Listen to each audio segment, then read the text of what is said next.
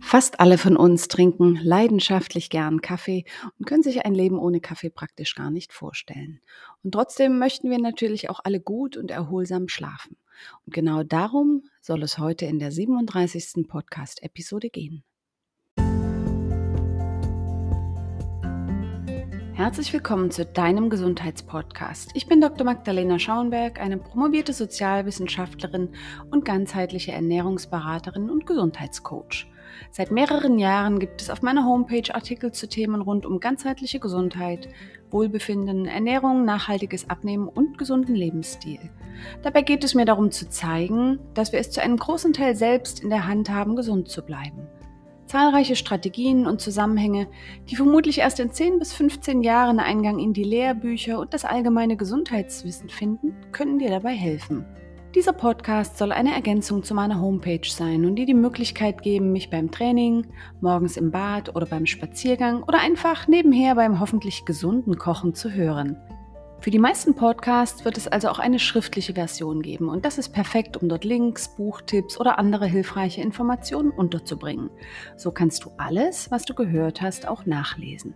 Ich wünsche dir viel Spaß beim Podcast, Begeisterung für das Thema Gesundheit und Neugier auf die neuen Themen.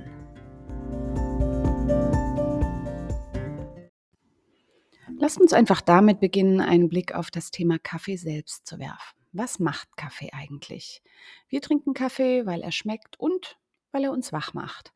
Aber wie funktioniert das eigentlich und was hat das mit unserem Schlaf zu tun? Die Wirkung von Koffein, die wir mögen und anstreben, lässt sich wie folgt auf den Punkt bringen.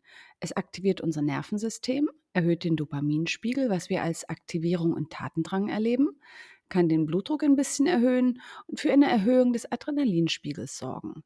Diese Effekte gehen Hand in Hand mit dem subjektiven Erleben, aktiv, wach und fokussiert zu sein, nachdem wir Kaffee getrunken haben. Koffein und Adenosin im Wettkampf. Im Verlauf des Tages, also je länger wir wach sind, baut sich ein Molekül, das sich Adenosin nennt, in unserem Nervensystem auf. Adenosin ist ein sogenanntes Nukleosid, das unter anderem als Abbauprodukt unseres Energiestoffwechsels anfällt.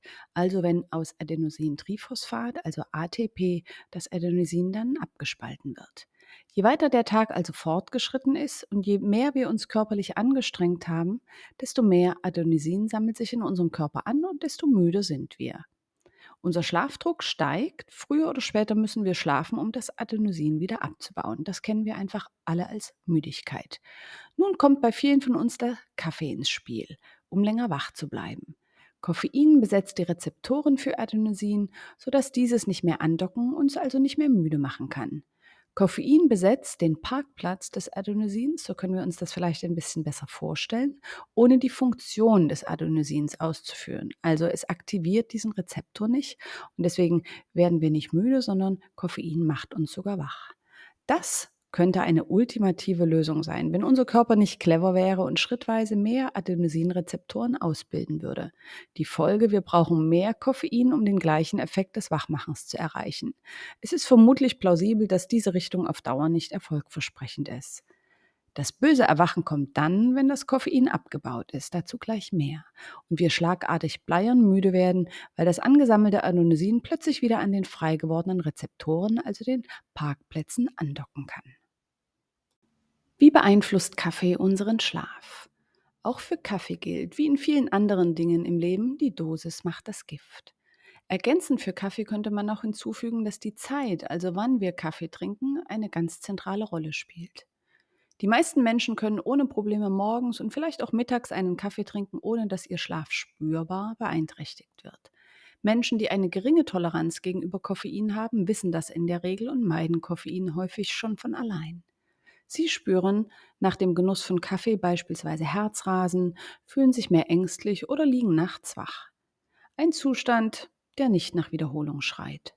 Der Unterschied zwischen Menschen, die eine hohe und niedrige Toleranz gegenüber Koffein haben, liegt unter anderem darin, wie gut und schnell ihre Leber mit Hilfe eines bestimmten Enzyms in der Lage ist, das Koffein abzubauen. Manche Menschen verfügen über eine langsamere Version des Enzyms und spüren die Wirkung von Koffein daher deutlich länger. Halbwertszeit von Koffein. Wie lange Koffein aber tatsächlich in unserem System verbleibt, ist ein entscheidender Baustein im Bild rund um Kaffee und unsere Schlafqualität. Was denkst du, wie lange braucht unser Körper, um die Hälfte des konsumierten Koffeins abzubauen? Koffein hat bei den meisten Menschen eine Halbwertszeit von 5 bis 7 Stunden und eine Viertelwertszeit von 10 bis 14 Stunden. Was hat das zu bedeuten? Die Halbwertszeit gibt an, wie lange eine Substanz benötigt, um vom Körper zur Hälfte abgebaut zu werden. Die Viertelwertszeit gibt die Zeitspanne an, die der Körper benötigt, bis nur noch ein Viertel des Stoffes, also hier das Koffein im System zirkuliert. Nach fünf bis sieben Stunden ist noch immer die Hälfte des Koffeins in unserem Körper und nach zehn bis 14 Stunden noch ein Viertel. Machen wir das mal ein bisschen praktisch, weil das ja doch viel Zahlenspielerei ist. Das ist ganz einfach. Umgerechnet auf ein praktisches Beispiel ist also ein Kaffee um 16 Uhr gleichbedeutend damit um 22 Uhr, also sechs Stunden später, eben direkt vor dem Schlafengehen, einen halben Kaffee zu trinken. Das heißt, die Hälfte des Koffeins sechs Stunden später. Ein Kaffee um 11 Uhr morgens ist das Äquivalent dafür, abends um 23 Uhr, kurz bevor wir in die Kissen sinken, eben noch schnell eine Vierteltasse Kaffee zu genießen. So wird es uns auch plötzlich klar, dass uns Kaffee wach machen kann, auch wenn wir die letzte Tasse des leckeren Getränks schon vor einigen Stunden genossen haben. Wirkung von Kaffee auf unseren Schlaf. Auch wenn wir schnell einschlafen oder nachts nicht besonders häufig wach werden, kann Koffein unseren Schlaf negativ beeinflussen, praktisch, ohne dass wir das merken. Das ist vor allem dann der Fall, wenn wir zu spät und zu viel koffeinhaltigen Kaffee oder andere koffeinhaltige Lebensmittel zu uns nehmen. Dazu gehören eben auch Cola, Energy Drinks, Kakao, Schokolade, einige Schmerzmittel, Grippemittel und auch Nikotin ist etwas, was aktivierend wirkt, aber natürlich nicht Koffein beinhaltet. Denn Schlaf und die Wirkung des Koffeins sind praktisch Kräfte, die in entgegengesetzte Richtung wirken. Unser Gehirn kämpft also beim Versuch, uns in den erholsamen Schlaf zu schicken, gegen die aktivierenden Kräfte des Koffeins. Die hauptsächliche Veränderung unseres Schlafmusters durch Koffein liegt offenbar darin, dass unser Tiefschlaf um bis zu 20 Prozent verringert wird, was unsere Schlafqualität nachhaltig negativ beeinflusst. Tiefschlaf, den wir überwiegend in der ersten Hälfte der Nacht erleben, ist essentiell für Lernen, Gedächtnis, kardiovaskuläre Gesundheit, also die Gesundheit unseres Herz-Kreislauf-Systems, für das Immunsystem, den Stoffwechsel und die Energiebalance. In dieser Schlafphase, also im Tiefschlaf, wird unser Gehirn auch gespült. Das klingt völlig verrückt, ist aber wahr. Durch diesen Reinigungsvorgang wird das Gehirn von Proteinablagerungen befreit, die nach dem heutigen Stand der Wissenschaft Demenz und Alzheimer begünstigen können, wenn sie sich ansammeln. Dabei agiert unsere Gehirnrückenmarksflüssigkeit als Waschwasser. Ablagerungen und Stoffwechselendprodukte werden tatsächlich weggespült und abtransportiert, während das Gehirn gleichzeitig mit Nährstoffen versorgt wird. Wenn wir also zu wenig Tiefschlaf haben, steht für diese Reinigung nicht ausreichend Zeit zur Verfügung. Das passiert sowohl, wenn wir zu viel Koffein im Kreislauf haben, als auch durch andere Einflüsse, die unseren Tiefschlaf stören können. Ein Teufelskreis beginnt.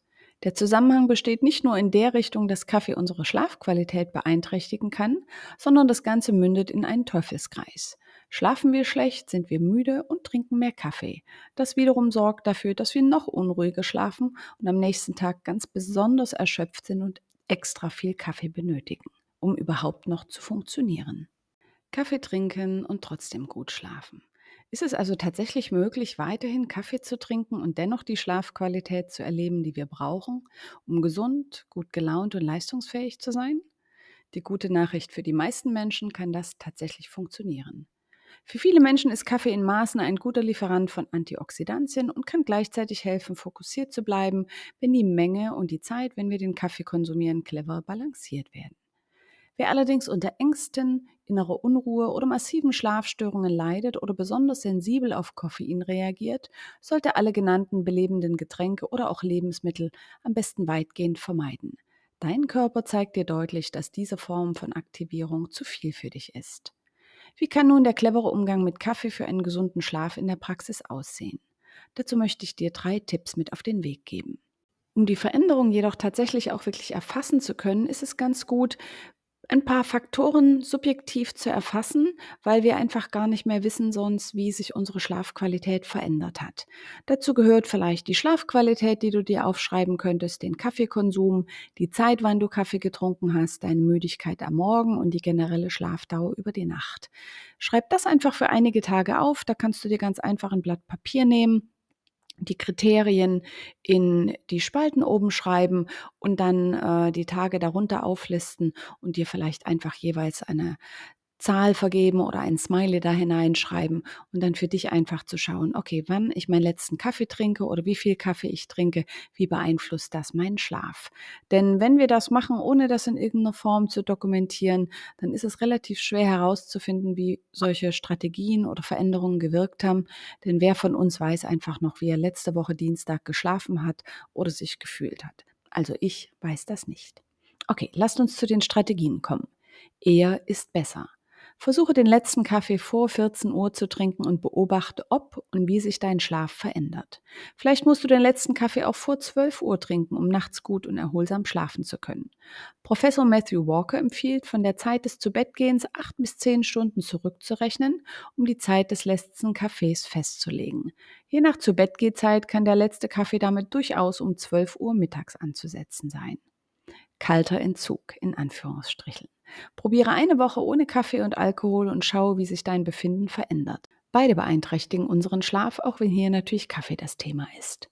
Vielleicht brauchst du für die Kaffeepause eine Woche Zeit, um die Menge schrittweise zu reduzieren und Kopfschmerzen zu vermeiden, weil Koffeinentzug wirklich unangenehm ist.